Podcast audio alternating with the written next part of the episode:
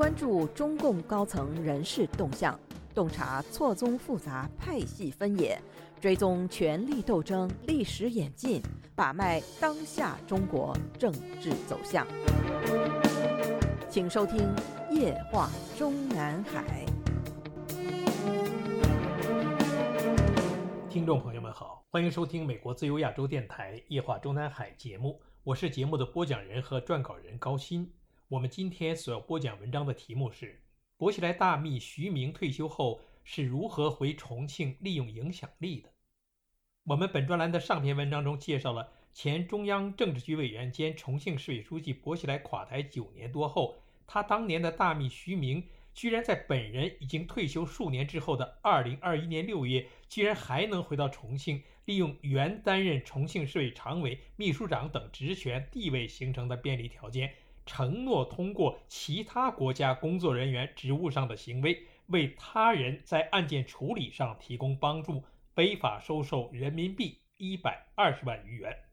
当年此消息一出，令全党哗然，令当时正在为二十大上入场加紧政治热身的时任重庆市委书记陈敏尔陷入极度被动。我们不妨把时间往回追溯一下：二零二一年七月十三日，中央纪委国家监委网站发布公告。原国家粮食局党组成员、副局长徐明接受中央纪委国家监委审查调查。公告中只有徐明的简历，被调查的理由只有短短一句：涉嫌严重违纪违法。推算下来，此时的徐明已经退休三年零四个月时间了。七个月后的二零二二年一月二十五日。中共官媒宣布，徐明严重违反党的政治纪律、组织纪律、廉洁纪律和生活纪律，构成严重职务违法，并涉嫌受贿、利用影响力受贿犯罪，且在党的十八大之后不收敛、不收手，性质严重、影响恶劣。经中纪委常委会会议研究，并报请中共中央批准，决定给予徐明开除党籍处分，按规定取消其享受的待遇，收缴其违纪违法所得，将其涉嫌犯罪问题移送检察机关依法审查起诉。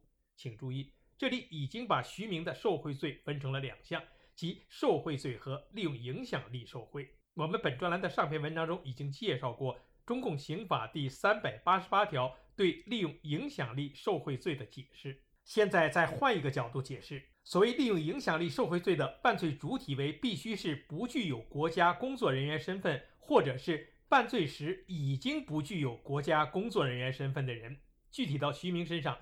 他一生中在位期间，利用在位时的某个具体职务之便而收受贿赂的行为，都被归于受贿罪；而他离职之后，利用原担任过的某项职务的余威收受贿赂的行为，则被定罪为利用影响力受贿。那么接下来的问题是，徐明在自己被宣布接受调查的前一个月，回到重庆利用影响力的过程中，向他行贿一百二十万的那个他人具体是谁？而他徐明当时向行贿人承诺通过的那个其他国家工作人员又是谁？从徐明被宣布接受调查到他被一审宣判的这近两年时间里，我们听说过的徐明案在重庆的涉案人有两个，一个是重庆市委政法委原副书记谭小荣，另一个是原重庆市公安局交巡警总队党委书记、总队长陈军。不过，经过一番查证，这个谭小荣虽然当年曾经与人在重庆的徐明也有过不少的交集，但是此人早在2021年1月就已经主动向重庆市纪委自首，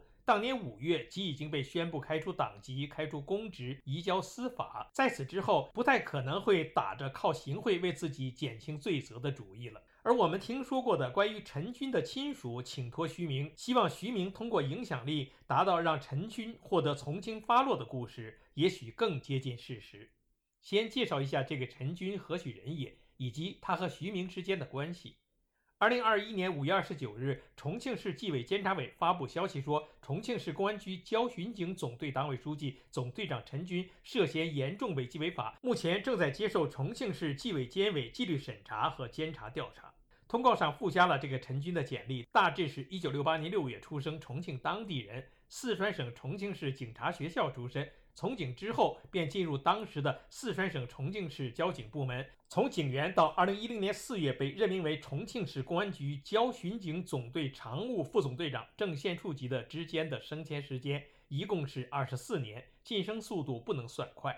当时陈军被调查的消息一经传出，外界媒体立刻翻出了当年薄熙来和王立军在重庆组建过一支女子交巡警特勤队的旧账，或者说绯闻。之所以使用“绯闻”二字形容，是因为当年的薄熙来、王立军组建这支以容貌为第一招收标准的所谓女子特勤队的实际目的，一直被揭露得十分不堪。二零一二年九月，我们自由亚洲电台也曾经引用了重庆当地知情人的爆料说，成都检察院对王立军的指控有漏罪，比如他的强奸罪。王立军到重庆出任公安局局长之后，曾改革警队形象，并成立女子交巡警平台，当中有十三名研究生女警，王立军强奸了八个。回想当年，薄熙来和王立军在重庆的许多被时任中央政治局常委兼书记处书记习近平当面表示过高度肯定的新政内容之一，就是把交通警察和巡警合二为一。并引进了薄熙来在大连主政时的用漂亮女警当城市名片的做法。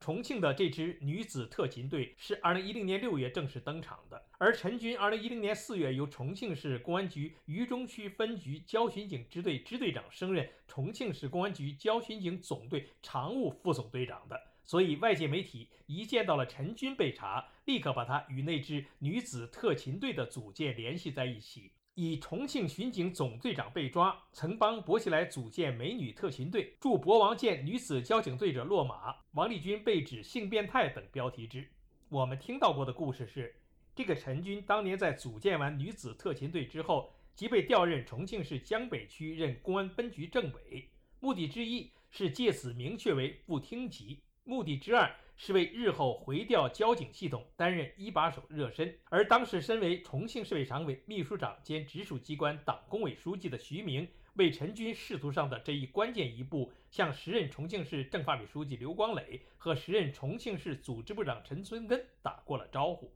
薄熙来因王立军的出卖而垮台之后，陈军的职务不降反升，于二零一三年四月仍然按照徐明事先为他规划的途径，回到了市公安局交巡警总队，担任党委书记兼总队长职务。一年后被确定为正厅局级。接下来的八年时间里，这个陈军无论是在孙政才还是陈敏尔主政重庆期间，都是不升不降，日子本来过得安安稳稳。不过，这期间的陈军利欲熏心，不再满足于过去的诸如帮人处理违章、办个特殊牌号等小打小闹的收礼受贿，而是放起了高利贷。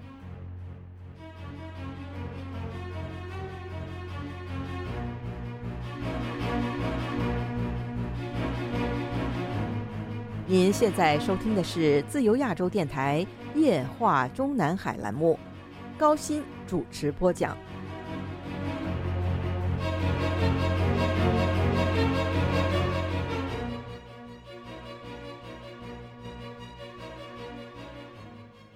照理说，当时的陈军在中共警察系统里远远算不上大贪，自己的实际财富并不惊人。而他接下来迅速致富的办法，居然是先向自己的关系户借来巨额资金，约定好是低息甚至无息，所谓朋友帮忙，然后转手把这笔钱以高利贷形式借给另外的关系户。如此行为持续了多长时间，爆料者并不清楚，但他确切知道陈军落马的起因。是某一个从陈军处借了高利贷的商户，因为新冠疫情的原因而破产，血本无归，继而被陈军逼债逼急，害怕陈军凭借其一身警服把自己暗地里做了，于是干脆先下手为强，分别向重庆市和中央纪委实名举报，并附上了他和陈军两人手写的借款合同书。陈军突然被重庆市纪委和监察委宣布留置后，家属在重庆市政法委和公安局均讨要不到说法。于是求助于已经在北京闲来无事的徐明，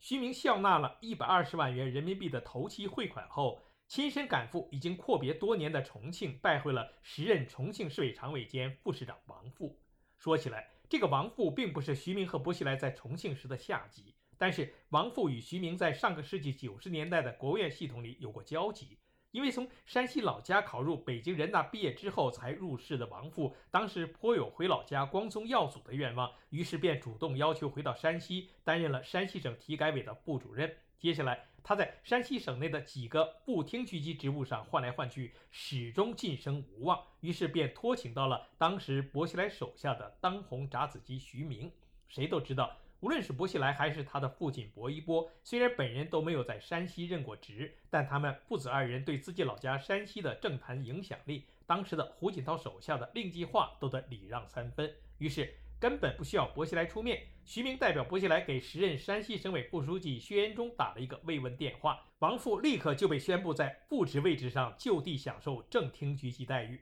从此仕途进入快车道。二零一六年即官至山西省的副省长。薄熙来出事，徐明继而被调离重庆之后，重庆市委秘书长已经换了好几任。二零一八年一月，换成了山西调来的王富，而在此之前的王富刚刚当了半年时间的山西省副省长，即被宣布改任更重要的副省级职务——山西省委常委秘书长。在此职务也是刚刚做了半年，即又被平调至重庆市委的常委秘书长。而重庆市当然比山西省来的重要，如此频繁的职务变化，已被重点培养的意味浓厚。在重庆市委常委、秘书长位置上做了三年时间后，王磊被宣布改任重庆市委常委、副市长，接替的是改任重庆市委专职副书记的吴存荣。考虑到他王父原来的经济特长和常年国务院财经系统以及地方政府经济系统的任职经历，当时如此安排明显意味着他王父已经是重庆市或者其他省份的行政一把手的培养对象了。但是截止前年年底，他王父的晋升前途突然被宣布终止。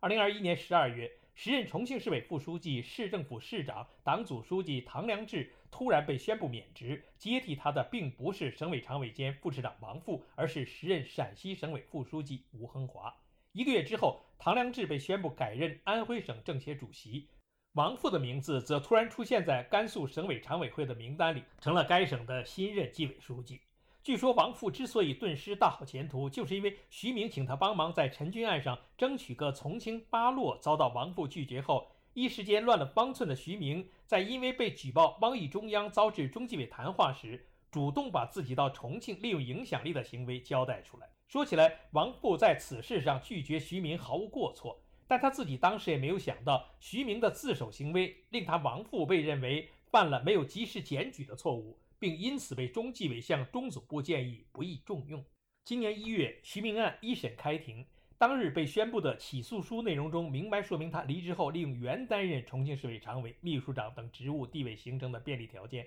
承诺通过其他工作人员职务上的行为，为他人在案件处理上提供帮助，非法收受人民币一百二十万元。这里所说的其他工作人员，指的应该就是王布。而此案是发生在二零二一年六月。一个月之后，徐明就被宣布接受调查。接下来的判决书中强调，被告人徐明的行为构成受贿罪和利用影响力受贿罪，受贿数额特别巨大，利用影响力受贿数额巨大。鉴于徐明部分受贿系未遂，利用影响力受贿系自首，归案后主动交代监察机关尚未掌握的大部分受贿事实，认罪悔罪，积极退赃，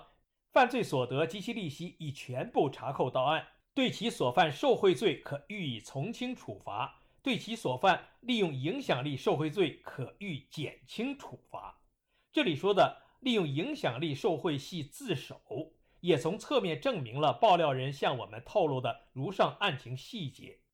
另外，爆料人也说，徐明被中纪委的通报中所罗列的罪名之一“道德败坏”，是源于他前妻的揭发。这也是徐明说什么也要把前妻从自己名下的房产里赶出去的原因。至于徐明的汪议中央是否也是被前妻所揭发，就不得而知了。被从轻处罚的徐明应该也不会在监狱里久住，因为中共官媒此前已经有过报道说，他徐明在退休之后到打赢和他的前妻的房产官司之间的那段时间里，即已经患上了脑血栓等几种疾病，所以大概率会被保外就医。至于倒霉的王富，虽然徐明的交代材料里证明了王富当年求助他时并没有送礼，所以没有花钱买官之嫌，但就因为没有及时检举徐明的请，便断送了省级行政一把手的大好前途。听众朋友们好，我们今天的夜话中南海节目就播讲到这里，我是节目的播讲人和撰稿人高鑫，谢谢各位收听，我们下次节目再会。